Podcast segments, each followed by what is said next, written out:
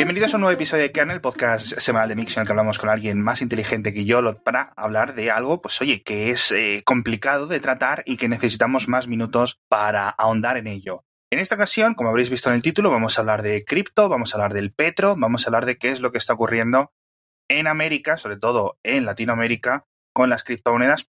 Entonces me he traído un experto, Ezio Rojas, abogado y profesor eh, de Derecho Internacional en la Universidad de Ciudad Guayana en Venezuela. ¿Qué tal estás? Muy bien, Alex, eh, gracias por, por tu invitación. Te, bueno, no, no, no más experto, ¿no? Realmente este es un, campo que no se termina de, cerrar, no se termina de, concretar. Exacto. Hay mucha información en el aire. Eh, yo, además de, ser profesor, también trabajo como, como of News, jefe de noticias en el portal más grande de criptomonedas en español, que es Cointelegraph en español.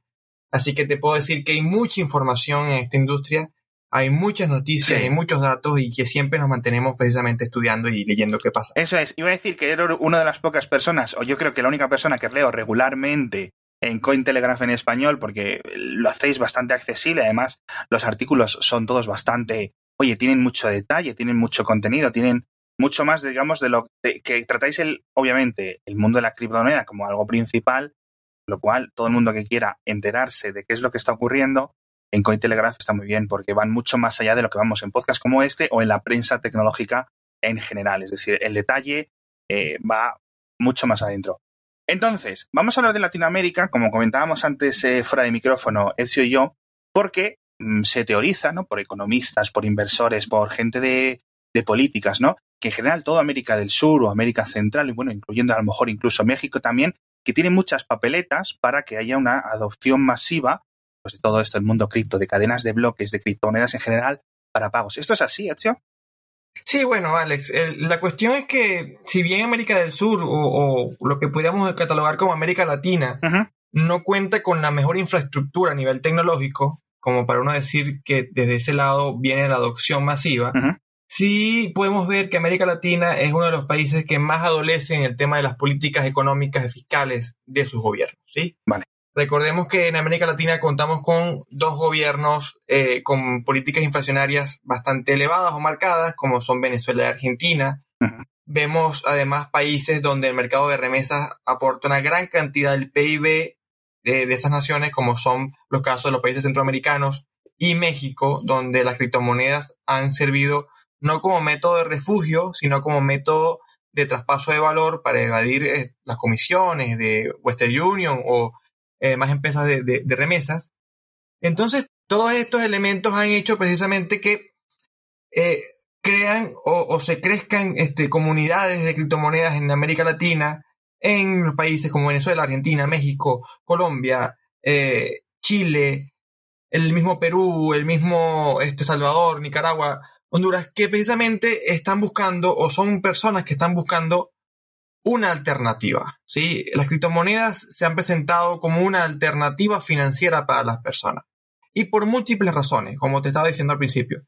Unos por refugio de valor ante la inflación, unos para métodos de pago de traspaso de valor para eh, evitar los bancos y sus comisiones, y otros sencillamente para métodos de inversión, para temas especulativos, que como no pueden acceder a sus mercados de valores porque o sus mercados de valores son muy incipientes o insignificantes, o porque no pueden acceder a los mercados de valores internacionales como las bolsas de Wall Street o las bolsas de China o las bolsas de Japón, entonces deciden invertir en otros activos para así ganar de una forma u otra intereses o, vincularse con el tema especulativo. Vale. Yo, fíjate la ignorancia que incluso lo de las remesas, que sabe, todo el mundo sabemos que son eh, muy importantes, y por otra parte también sabemos que todo lo que es el fenómeno de la tecnología cripto en general lo hace súper sencillo y con unas comisiones mucho más bajas de, por ejemplo, el ejemplo que dabas tú de Western Union. Sí. Claro, yo no había sumado dos más dos. No sabía que esto, esto es muy eh, usado eh, para, por ejemplo, pasar eh, remesas desde Estados Unidos a México, que puede ser el caso más grande, quizás. Bueno, en Estados Unidos a México hay una criptomoneda que se llama Ripple, sí, con el token XRP, que ha ido logrando ganar un espacio importante dentro del mercado de remesas México-Estados Unidos. ¿sí? Eh, de hecho, se está planteando que MoneyGram, una de las grandes empresas de remesa, se está vinculando inclusive con Ripple para usar esa tecnología de ellos y poder acceder o facilitar el tema de las remesas con costos más económicos. Claro. Eh, particularmente también otros países, como por ejemplo Venezuela, donde yo me encuentro, eh, el mercado de local bitcoins, que es un mercado peer-to-peer de persona a persona para el intercambio de bitcoin, es uno de los mercados más importantes del mundo, donde se mueve aproximadamente de 7 a 8 millones de dólares de forma semanal. Ah, mensualmente estamos hablando de unos 25 a 30 millones de dólares. Y eso es en un 70-80% de mercado de remesas. Es decir, personas eh, o venezolanos que debido a la inmigración que ha venido sucediendo en los últimos 5 o 6 años, que están hoy en día en Chile, en Argentina, en Perú, en Ecuador, en los propios Estados Unidos, en México, compran Bitcoin en esos países donde se encuentran ellos, le mandan Bitcoin a su familia aquí en Venezuela y esa familia en Venezuela vende los Bitcoin a cambio de bolívares, que es la moneda de curso legal en nuestro país. Entonces, crea un mercado muy interesante, obviamente, y no solamente es que abarata costos, es que inclusive saltas eh, bloqueos, sanciones o cualquier tipo de limitante que no te permite enviar dinero a Venezuela, porque en este momento, por ejemplo, Venezuela es uno de los países donde es más difícil enviar dinero. Entonces, claro. con Bitcoin puedes hacer eso más fácil. Sí, eso es justo, porque aquí, por ejemplo, en España también ha habido mucha inmigración venezolana de los últimos, eso, como dices tú, cinco o seis años. Se ha notado mucho. Hay un montón de nuevos trabajadores, por ejemplo, que vienen de Venezuela, etcétera. Y alguno me ha comentado esto. Dice, es muy difícil enviar eh, dinero o lo hacen a través de métodos por ejemplo, creo que una startup aquí en España eh, lo que hacía era permitir comprar las cosas en remoto y luego te entregaba la comida o los, eh, los útiles del día a día, ¿no? Sí allí en, Venezuela, pero te lo pagabas externamente, lo pagaba alguien desde España, por ejemplo. Sí, sí. La cuestión es que seguramente esa startup no está mencionando cómo saca los euros de España y cómo los convierte en bolívares en Venezuela.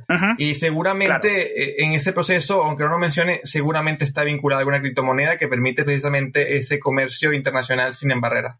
Esto sí que es cierto que dificulta, pero por ejemplo, el caso que comentabas tú de, de local bitcoins, que es peer to -peer, es decir, eso es más el espíritu de la criptomoneda, porque en cierto sentido, cuando yo veo las ventajas y, las desventajas, etcétera, uno de los grandes pros, uno de los puntos más fuertes siguen siendo esto, que está totalmente descontrolado o tú puedes intercambiar con quien quieras sin necesitar del permiso de nadie, ni de un banco, ni de un gobierno, ni de un dirigente, ni nadie, ¿no? Y cuando se empiezan a meter empresas de por medio, eh, ¿crees que eso perjudica? ¿Crees que es necesario? ¿Crees que son mercados paralelos? Como, por ejemplo, el caso de MoneyGram que comentabas antes, o que haya estos grandes intercambiadores de criptomonedas como Coinbase, etcétera? Eh, yo creo que eh, si queremos ver que las criptomonedas crezcan en el mundo normal, eh, a pesar de que se fundaron con un ideal cypherpunk, sí, un ideal, un, tipo anarquismo, un tipo libertario, donde queremos ir contra los bancos, contra los gobiernos, somos libres, somos independientes. si queremos realmente que el ecosistema crezca, vamos a tener que ir dejando un poco esos pensamientos. ¿Por qué? Porque lo que se quiere es precisamente eh, llegar a un mayor número de personas, a un mayor número de empresas, a, un mayor, a un mayor número inclusive de fondos de dinero, ¿no? Y el problema es que eh, la ideología cypherpunk, la ideología del liberal, libertaria, eh, la ideología anarquista no es mayoría en el mundo. Entonces, eh, lo que piensa la gente común, lo que piensa la gente promedio, lo que piensa la empresa promedio, eh, va más allá de esos ideales. Entonces, realmente las criptomonedas tienen que vincularse o deslastrarse un poco también de sus viejos ideales y ser un poco más centrados o, o sí, centrados es la palabra correcta, en sus pensamientos para que podamos ser un poco más inclusivos, por así decirlo. Para mí, que empresas grandes entren al mercado no es una contra. De hecho, creo que las empresas más grandes como Coinbase, como la que mencionaste, es una de las empresas que más hacen por la industria para que eh, las criptomonedas lleguen a más personas, más gente pueda usarlas, saber cómo funciona. Y eso no se puede lograr sino a través de empresas grandes que tengan capital y los recursos para hacerlo. Eh, de forma pequeña, uno a uno, no vamos a tardar muchísimo tiempo en lograr que las personas sepan qué es esto. Eso es. Yo creo que sí es cierto. Por ejemplo, en eh, los últimos, eh, bueno, los 10 años más o menos que, que lleva todo este fenómeno cripto desde Bitcoin, etcétera, sí que es cierto que los últimos 3, 4 se ha facilitado mucho lo que es la compra y sobre todo el intercambio de criptomonedas, ¿no? Quizás a través de estas grandes intercambiadores, estas grandes plataformas, etcétera. Pero lo que a mí me falta es eh, encontrar, saber las tiendas grandes, el comercio electrónico que me acepte estos pagos, porque si al final solo me permiten PayPal o tarjeta de crédito y cosas así, no acaba de despegar. Eso sí que parece ser la, parte más eh, que sigue siendo la más débil, ¿no? Sí, yo creo que eso precisamente va dependiendo también de la necesidad de los, de los países y de las personas, y también de los comercios, obviamente. Por lo menos e, es, es, lógico que en España no se vea la necesidad de migrar a un sistema cripto porque poseen un sistema bancario o un sistema financiero que se ve eh, para el consumidor eficiente, un sistema que se ve que funciona bien. Pero particularmente el caso de Venezuela, por ejemplo, donde tenemos problemas con plataformas bancarias, donde tenemos problemas con tarjetas de débito, donde tenemos problemas de dinero en efectivo, todo eso pasa, sí, o sea, realmente por lo menos hace unos dos, tres años ya eso se arregló un poco. Eh, tú podías esperar o una más o menos 45 minutos en un negocio eh, con tu tarjeta de débito para que la tarjeta de débito pasara por el punto de venta. Sí, es posible que el punto de venta no pasara, la conexión a internet era muy mala y no pasara el punto de venta. Y eso no pasaba en ciudades remotas, eso pasaba en ciudades grandes, en ciudades este, importantes del país, donde la conexión a internet era muy deficiente para los puntos de venta. Además, ese problema, por ejemplo, la escasez de efectivo en Venezuela hace que nada más el 5 o el 4% del dinero que circula eh, o la liquidez monetaria que circula en el país esté repesado en billetes en efectivo. Eh, no, es el, no es el caso de Europa, que por ejemplo hay mucho más euros en efectivo circulando. Aquí no, aquí el, el, bolívar en efectivo es muy escaso. Por lo tanto, eh, operar con efectivo es muy difícil también. Y las plataformas bancarias en nuestro país, en los últimos 5, 6, me atrevo a decir 7, 8 años, no han invertido en actualizaciones, no han invertido en, en mejorar su, su plataforma eh, para que los usuarios puedan mover su dinero más fácilmente. Entonces también se este, dificulta mucho el comercio a través de transferencias bancarias. Entonces todo esto te hace pensar de, bueno, necesito una alternativa, una alternativa que me permita a mí usar para pagar en los comercios, para poder moverme día a día. Y precisamente eso es lo que hemos visto en Venezuela poco a poco. En Venezuela tenemos grandes negocios, establecimientos por lo menos la cadena de tiendas por departamento más grande del país acepta criptomonedas. Anda. Importantes establecimientos de comida como por ejemplo Burger King Venezuela acepta criptomonedas. Ala, o sea, aquí eh, seguro que le pregunto a alguien de Burger King en España y, ni, ni, sabe lo que es. No, no sabe lo que es Bitcoin. Y aquí sí, o sea, aquí, aquí, precisamente Hoy justamente este, acabo de, que sacamos de anunciar un, en Puerto Telegraph una noticia donde una criptomoneda, Dash, cerró un acuerdo con 273 comercios en una región llamada Mérida para que acepten criptomoneda como forma de pago. Es a través de una aplicación, él la pude probarla ayer eh, en versión beta y de verdad lo que pude ver es que funciona. Y, y cuando le preguntas a la gente de la aplicación por qué integran una criptomoneda a su plataforma de pagos, te dicen, es que, mira, los bancos no funcionan no podemos, este, no hay plataforma online para tarjetas de crédito porque en Venezuela no hay tarjetas de crédito. en, en, teoría existen, pero en la forma práctica, las tarjetas de crédito en Venezuela tienen un límite de medio dólar, 25 centavos de dólar. Es decir, no existen. Ya. Entonces, ante todas esas limitaciones, la gente dice, bueno, voy a tener que usar o recurrir a una criptomoneda que me la puede enviar un familiar de afuera o la puedo comprar aquí con bolívares y pago con eso que no tiene ninguna limitación. Entonces, se, se funcionan como una alternativa. Y te estoy hablando nada más del caso de Venezuela, porque si nos vamos, por ejemplo, al caso de Argentina, las criptomonedas, si bien no funcionan como un método de pago, sí funcionan como un método de valor, que es lo que hablábamos precisamente al principio del podcast, que dijimos las distintas usos o variables que tienen las criptomonedas. Recordemos que en Argentina tenemos los problemas para el cambio de, de, pesos argentinos a dólares y el banco no te lo permite, nada más te limita 200 dólares al mes y tienes que llevar muchos papeles. Sí. ¿Qué han hecho los argentinos? Bueno, se refugian con criptomonedas. Sí, van a las casas de cambio, usan sus pesos y huyen de la inflación argentina con criptomonedas. Entonces, son muchos usos que hay aquí en América Latina.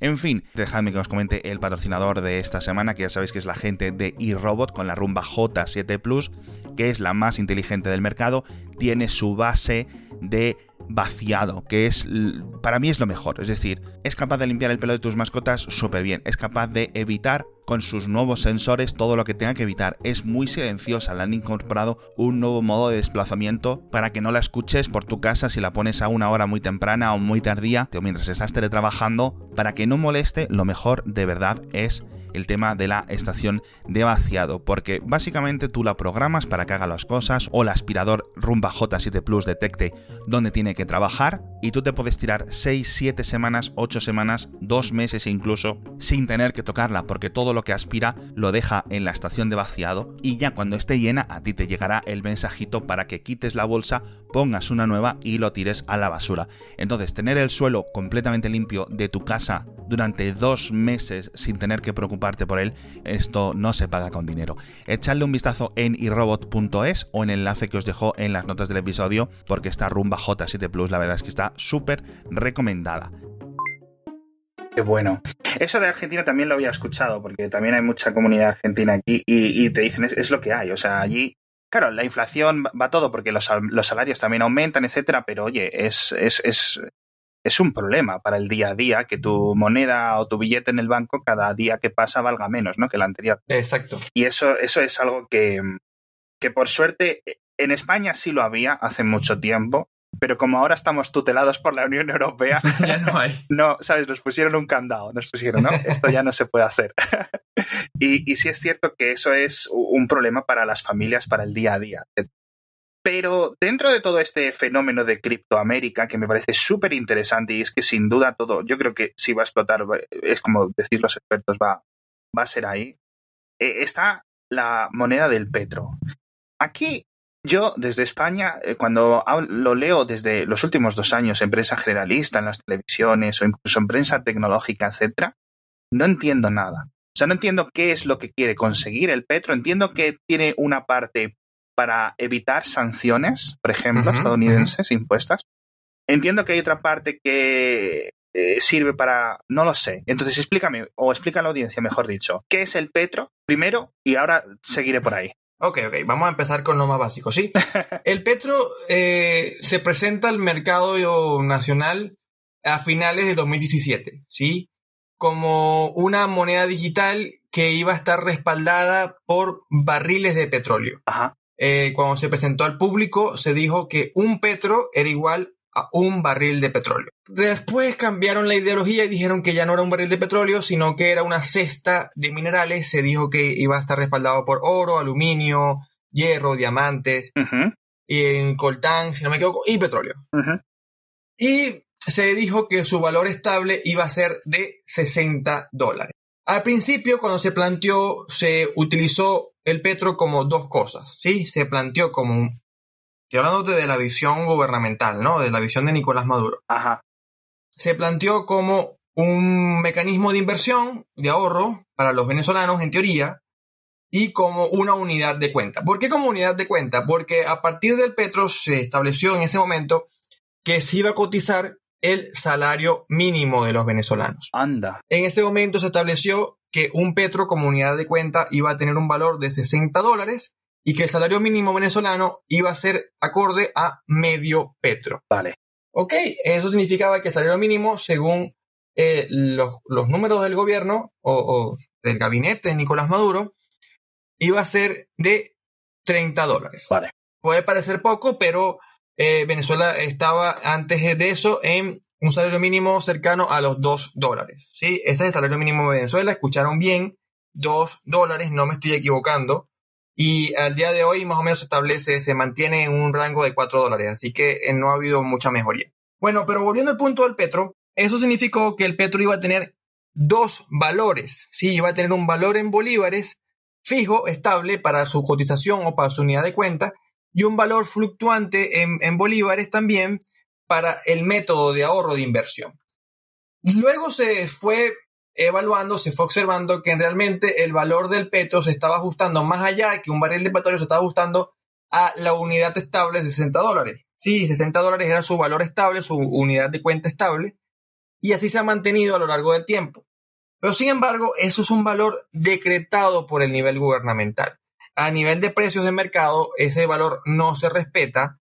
El mercado secundario de la cripto, del criptoactivo venezolano eh, se cotiza alrededor de los 15 a 10 dólares, muy por debajo del valor decretado por el gobierno. El gobierno en sus, en sus exchanges oficiales o en sus métodos de cambio oficiales para convertirlo en bolívares o en dólares, eh, tampoco aceptan el precio de 60 dólares. Es decir, es muy difícil conseguir una oferta de alguien que te compre o el que el gobierno te compre tu criptoactivo a ese precio. Eh, ¿Cómo puede ser que algo tenga dos valores? Porque esto a lo mejor yo soy muy, muy lego, muy iniciado muy poco iniciado, pero no entiendo cómo algo puede tener dos valores. entiendo la parte de que eh, una cosa tenga un valor oficial, por ejemplo, que luego a lo mejor no se cumpla en, el mercado secundario, pero la parte de que esté respaldado, que tenga como dos, una bifurcación, esa no la entendí. Claro, la cuestión es que el respaldo que se hizo nada más se mantuvo de forma teórica y no práctica. Vale. Porque ¿qué pasa? Que si tú decías estar respaldado por un barril de petróleo, tú tenías que dar de una forma u otra la posibilidad de que las personas fueran y cambiaran eso por un barril de petróleo o por los 60 dólares. Vale. Como no respetaste ese, esa política de cambio, entonces el mercado fue perdiendo la confianza en tu activo. Entonces, mientras tú como Estado me um, considerabas o valorabas el valor de tu activo en un precio, el mercado iba siguiendo bajando el precio, siguiendo bajando el precio, porque muy poca gente quería tener el activo en sus manos. Entonces, obviamente, habían dos precios en el mercado, porque uno estaba el valor oficial y otro estaba el valor en el mercado real, que es lo que realmente la gente paga por el activo. ¿Y cómo siguió adelante? Es decir, esto es el planteamiento inicial que se hizo, ¿vale? ¿Cómo es el día a día con el Petro? ¿Puedo ir a las tiendas y pagar con Petros? La criptomoneda, o si lo podemos llamar criptomoneda, yo particularmente lo llamo moneda digital. Ajá. Eh, la moneda digital del Petro eh, sufrió muchos cambios. Primero se centró o se mencionó que iba a estar en la blockchain de Ethereum. Sí. Eh, eso estuvo así como por más o menos 3-4 meses para a mediados de 2018 decir que iba a estar funcionando en la blockchain de NEN, que es otra criptomoneda.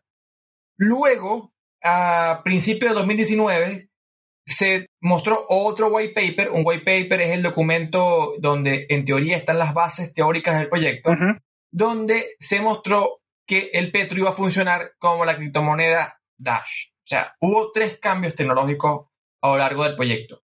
Y es más, se está hablando que hay un cuarto cambio que se hizo ahorita a principios de mayo, donde según expertos afirman de que hubo una bifurcación. Es decir, hubo una separación de la blockchain del Petro y ahora tenemos una nueva blockchain. En teoría, porque tampoco se sabe muy bien si es una blockchain o es una base de datos permisionada. Entonces, claro. Eso ha hecho muy difícil su uso en el día a día, porque particularmente el último cambio que hubo, para que lo veamos así, ha hecho que los petros, si la moneda digital, que se encuentran en distintas billeteras, por ejemplo, aquí se encuentra el B monedero, se encuentra la Petro App, se encuentran las billeteras de los exchanges oficiales venezolanos. Todas esas billeteras son distintas. Y según la bifurcación que se hizo, según lo que mencionan distintos usuarios, eso ha generado que los petros que se encuentran dispersados entre las distintas billeteras sean diferentes y, eh, respondan en distintas blockchains o en distintas bases de datos permisionadas. Entonces, eso ha llevado a que ahora tengamos dos blockchains o dos petros funcionando al mismo tiempo. Y eso obviamente ha traído repercusiones en el, uso, porque según eh, han, han, ocurrido por allí este, circulaciones y, y afiches donde se dice, nada más aceptamos petros de esta billetera o nada más usamos, aceptamos petros de aquí. Entonces, eso ha hecho que, tenga problemas en el uso del día a día. Ah. Y también, otro ejemplo que podemos enseñar del uso, podemos evaluar lo que pasó en diciembre del año pasado, donde Nicolás Maduro otorgó bonos de, de petros, otorgó cerca de 4 millones y medio de petros a más o menos casi, a casi 9 millones de venezolanos. Y había muy poca preparación en la calle sobre qué hacer, sobre qué no hacer. Y entonces eh, la gente se fue a las calles a, gastar su petro porque eran 30 dólares en un país que, bueno, como te estaba explicando al principio, salario mínimo de 4 o 5 dólares. Eso recuerdo yo contarlo en, eh, las noticias diarias de, finales de, año, es verdad. Entonces, ¿qué pasó? Bueno, veíamos colas impresionantes en los pocos comercios que aceptaban petro a través, y ni siquiera aceptaban petro directamente, sino que había un punto, un punto de venta especial diseñado por un banco del Estado que se llama Biopago, se llama Biopago, y entonces ese punto de venta lo que permitía es que la persona con su huella se le vinculaba con su plataforma Patria, que es una plataforma que creó el Estado venezolano para subsidios directos, en teoría. No funciona tan así, sino que funciona más para un tema de censo y, y controlar información pero los petros se habían almacenado para la mayoría de las personas allí. Entonces, ¿qué pasaba? Que las personas iban con su huella dactilar, pagaban en su método de biopago, el, el, el, Banco Venezuela se quedaba con los petros y le entregaba al establecimiento comercial bolívares. Vale. Eso estuvo funcionando hasta el 2019, es decir, el primero de enero de 2020 dejó de funcionar ese método de cambio y eh, los establecimientos comerciales que estuvieron aceptando Petro donde, durante los primeros 3-4 días del año no recibieron sus bolívares. Entonces ahí también se presentó un problema porque el banco no entregaba los bolívares a tiempo y entenderás que una economía hiperinflacionaria como la nuestra, tener el dinero a mano es súper importante porque es lo que te permite a ti eh, comprar y, reabastecer tu mercancía. Claro. Y el banco los mantuvo sin la entrega de dinero por lo menos un mes y medio. O sea, la gente pagó con los petros en un comercio eh, pero el comercio no recibió los bolívares un mes y medio. Exactamente, ni tampoco recibió los petros, recibió bolívares devaluados. Ya, ya, ya, claro, exacto, exacto, exacto. O sea, recibió los bolívares devaluados al precio de del 2, 3 de enero. Los, recibió, por ejemplo, a mediados de febrero. Claro. Entonces, obviamente, cuando tú le preguntas a un comerciante que casi quebró o que quebró, si, si aceptaría Petros luego de esa experiencia, te dicen que no. O sea, es un resultado lógico. No hay confianza. Claro. No hay seguridad porque piensan que el, Petro fue el culpable de, su derrota o de su fracaso o de su quiebra. Sí. Y cuando tú le decías inclusive, bueno, está bien, no te vamos a dar bolívares, porque se rumoraba también que los bancos no le iban a entregar bolívares, sino que le iban a entregar el petro, tampoco lo querían porque tampoco sabían qué hacer con el petro, porque la criptomoneda esta claro. que te estoy hablando diseñada por el Estado, a pesar de que tú has visto un impulso importante en los medios de comunicación a nivel interno, son muy pocos los usos que se le ha dado realmente. Porque puedes intercambiar los petros digitales en una cartera, en una aplicación, por Bitcoin o por otra. Sí, pero lo puedes intercambiar por el petro del mercado secundario. Claro. Y como lo dije al principio, es muy inferior al valor real del mercado. Con lo cual pierdes dinero al intercambiarlo pierdes, porque entonces tú le dices al, ciudadano, por ejemplo, que te va a pagar con Petro, son 10 dólares, la persona te paga a ti al precio del Estado 10 dólares en Petro. Cuando tú vas con esos 10 dólares en Petro a las casas de cambio, te entregan 3 dólares, por ejemplo. Claro. Entonces terminas perdiendo muchísimo dinero. Qué caos, qué caos. O sea, yo pensaba que iba a ser como relativamente más sencillo, porque ya simplemente el estado pre-petro, es decir, el, cuando solo es el, bolívar o los dólares, bolívar y dólares, ¿no? Que es, entiendo que es la realidad del día a día en Venezuela, las dos monedas a la vez. Ya eso ya es caótico, ¿vale? O sea, tener que andar con dos monedas, múltiples tasas de intercambio, etcétera, para una, para una persona, para una familia, etcétera, ya eso añade un montón de caos. Pero si aparte añades criptos, eh, que en algunas partes, como dices tú, funcionan muy bien, pero son los que no están controlados por el gobierno, los pagos a negocios, lo que el negocio luego puede coger y, moverlo rápidamente a otra cosa para pagar a sus proveedores, ¿no? Sí, que realmente lo que se ha hecho en Venezuela para evitar ese caos es ya usar directamente el dólar. Claro. O sea, en nuestro país ya vive una dolarización de facto, los que pueden, los que están en la capacidad de dolarización, y saltan el bolívar. Sí, o sea, directamente vas a un comercio, la gente te dice es tanto en dólares, págame en dólares. Sí. Eh, se le paga en dólares a esa persona y esa persona va con esos dólares y le paga a su proveedor y se queda con su ganancia en dólares. Evitas el bolívar. Claro. Pero el país no, está, no tiene la infraestructura adecuada para el manejo de dólares, porque, por ejemplo, no tenemos puntos de venta para aceptar tarjetas de débito internacionales, no tenemos sistema bancario en dólares, no tenemos dólares en efectivo en, en suficiencia para poder pagar cosas aquí. Entonces, a veces suceden fenómenos tan extraños como que el único billete de menor denominación que tenemos aquí es el de 5 dólares. Y tú puedes conseguir muchísimas cosas por 5 dólares y cosas que no tienen sentido. Que si, por ejemplo, un chocolate en 5 dólares, un corte de pelo en 5 dólares, un curso de, de tocar guitarra en 5 dólares, una torta en 5 dólares, y tú dices, ya va, estas cosas deberían valer distinto porque no son iguales, pero como no hay un billete de menor denominación en circulación en nuestro país, la gente todo lo tasa en ese precio mínimo.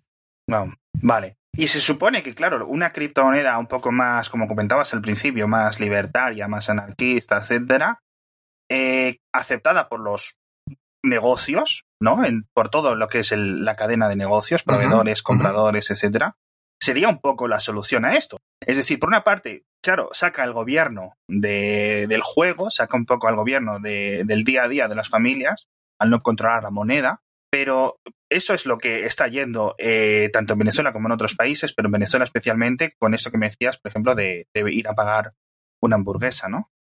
Sí, es que lo que se quiere precisamente es eso. O sea, lo que se quiere es, dado que no tenemos la infraestructura de, de, pagos para manejar dólares, o sea, porque la infraestructura de pagos en Venezuela es muy precaria, no puedes manejar una, una, un país completo nada más con dólares en efectivo, porque no hay suficientes dólares en efectivo y no todo el mundo los tiene. Claro. Eh, no puedes manejarlo con el sistema bancario, porque el sistema bancario en Venezuela se quedó atrás, se quedó en el pasado, está desactualizado y tampoco puede, eh, porque el Estado tampoco se lo permite, ajustar sus plataformas para manejo de dólares. O sea, no puedes tú depositar dólares en efectivo en la cuenta bancaria y después salir con tu tarjeta de débito o crédito para poder usar los dólares en un punto de venta.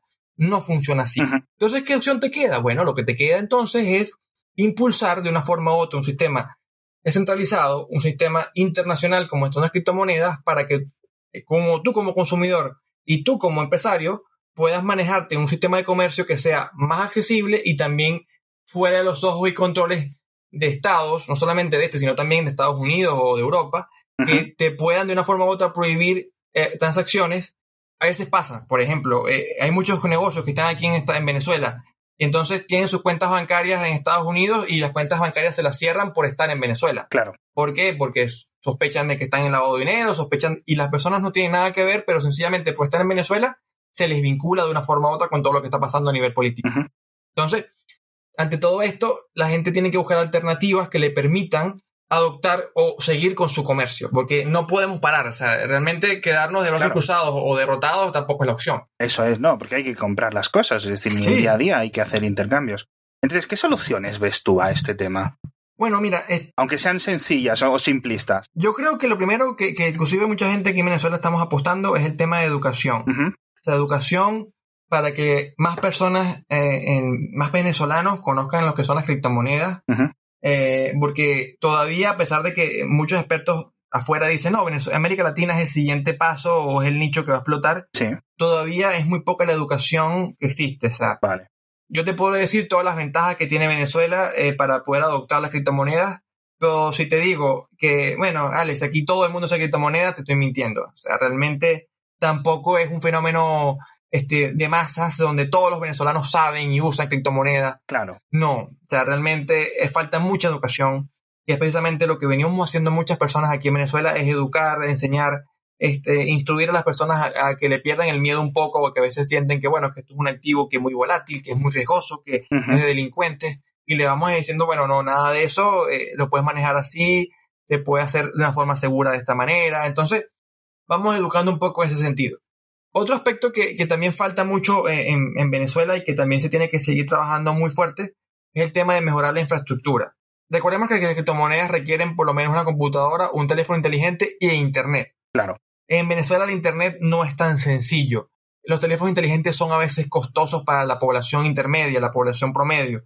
Entonces, eh, se han buscado alternativas también, por lo menos aquí en Venezuela eh, hay un sistema que, hace que los pagos en, por vía de CMS, de mensajes de texto, de criptomonedas sean posibles, lo que hace que las personas que no tengan teléfono inteligente puedan pagar con criptomonedas. También un proyecto que está buscando eh, hacer transferencias por forma de, redes mesh, que son las redes de, que usan los radios y los equipos de sonido. Entonces, están buscando que precisamente se puedan hacer transacciones en Bitcoin y en Monero, otra criptomoneda, sí.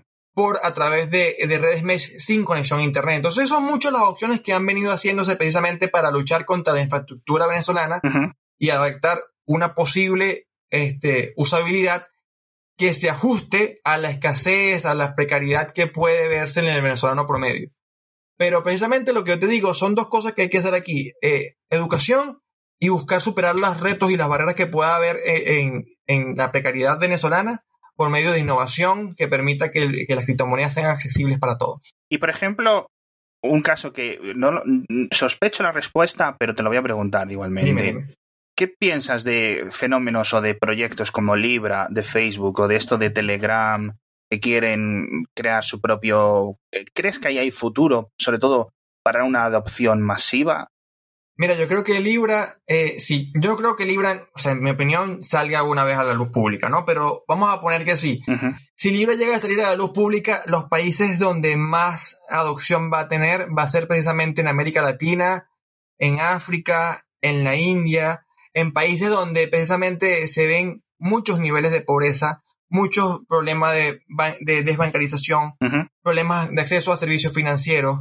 Y precisamente lo va a lograr porque Libra ofrece, imagínate, con la facilidad con la que tú te puedes abrir una cuenta en tu Facebook o Instagram o un WhatsApp, te va a ofrecer la posibilidad de abrir una cuenta bancaria, entre comillas, para tú transferir valor de una persona a otra. Entonces eso obviamente va a calar muy bien si llega a salir en estos países donde la precariedad es, es mayor, donde lo único que llegan a tener son un teléfono inteligente de 100, 120 dólares, y ese teléfono inteligente es de toda la familia. Entonces, en esos lugares creo yo que Libra va a tener muy buena repercusión. En los países de la Unión Europea, Estados Unidos, en, China, es posible que Libra no llegue a tener el, el impacto que pudiera querer, porque como te decía al principio, del podcast. Son sistemas financieros que funcionan muy bien y que posiblemente no, necesiten otro, otra plataforma de pago digital que compita con lo que ya tienen, sino que requieren otras cosas. Y ahí Libra puede ser que no tenga el campo para poder llegar bien. Pero en las políticas, en los países con políticas fiscales, económicas, financieras, precarias, eh, inflacionarias, donde hay muy altos niveles de pobreza, ahí sí posiblemente Libra tenga un muy buen espacio. Bueno, yo también sospecho mucho de que algún día veamos Libra, aunque sea como, como, lo, como lo, la primera versión que quisieran, yo creo que van a ir modificándolo. Sí, sí. Y hasta que al final algo llegue al mercado, algo, pero no sé si va a llegar a ser eh, una criptomoneda como ellos tenían envisionada en un primer momento. Pero podría ser súper súper interesante, la verdad. Para mí es un proyecto interesante, sí, a pesar de que, de que no, no sea tal cual como, como el pensamiento cripto o, lo que se plantea de la visión cripto, porque es una empresa que tiene centralizada, eh, de millonarios. No es el ideal cripto, pero sí sería interesante igual verla en el mercado. Eso es. Bueno, eh, Ezio, creo que me ha quedado todo mucho más claro. De hecho, es algo mucho más listo. Espero que la audiencia también haya aprendido mucho más sobre el estado de las criptomonedas en Latinoamérica en general, sobre todo estado y qué es lo que, cómo funciona el día a día con el petro en Venezuela, porque al menos yo estaba totalmente perdido. ¿Dónde te puedes seguir? ¿Dónde te puede leer la gente? Bueno, Alex, gracias por, por, por preguntarme. Me pueden seguir en las redes sociales, en, tanto en Twitter como en Instagram, en arroba esiored, arroba E-Z-I-O Red. Por allí me pueden seguir. También pueden ver mi trabajo en Cointelegraph en español. Allí también los estaremos esperando. Eh, y cualquier pregunta, cualquier duda que tengan, eh, estamos disponibles, lo, podemos discutir, podemos conversar. Igualmente, Alex también. Sí. Eh, estoy disponible para cualquier otra duda que tengas al respecto de la temática. cuenta conmigo porque precisamente me gusta esto de, de, explicar a las personas, de enseñar, porque creo que esto es lo que requiere la comunidad para que podamos ser una industria más grande en el futuro. Sí, yo creo que, es lo que tú dices. Va a haber un futuro en el que los bancos van a seguir ahí, los, las monedas tradicionales van a seguir ahí, pero hay parte que yo creo que va a ser muy beneficioso y sobre todo que haya una competencia no al status quo eh, a nivel de todos estos las diversidad de estas sí sí vamos a dejar enlaces a todo lo que ha comentado Ezio en las notas del episodio a sus perfiles de Twitter de Instagram etcétera a, Cointelegraph en español para que leáis todo, de verdad. escriben muy, muy bien. Y muchísimas gracias, Hecho, de verdad, por estar aquí. No, eh, Alex, muchísimas gracias a ti por la invitación. Y bueno, como te dije antes, este, estoy disponible para seguir conversando, discutiendo. Sí. Eh, cualquier cosa que veas que, genere ruido, cuenta conmigo. eso haré, eso haré. Bueno, pues muchísimas gracias a Edge, muchísimas gracias a la audiencia por estar ahí un día más, una semana más, y nos vemos en el próximo episodio de ¿Qué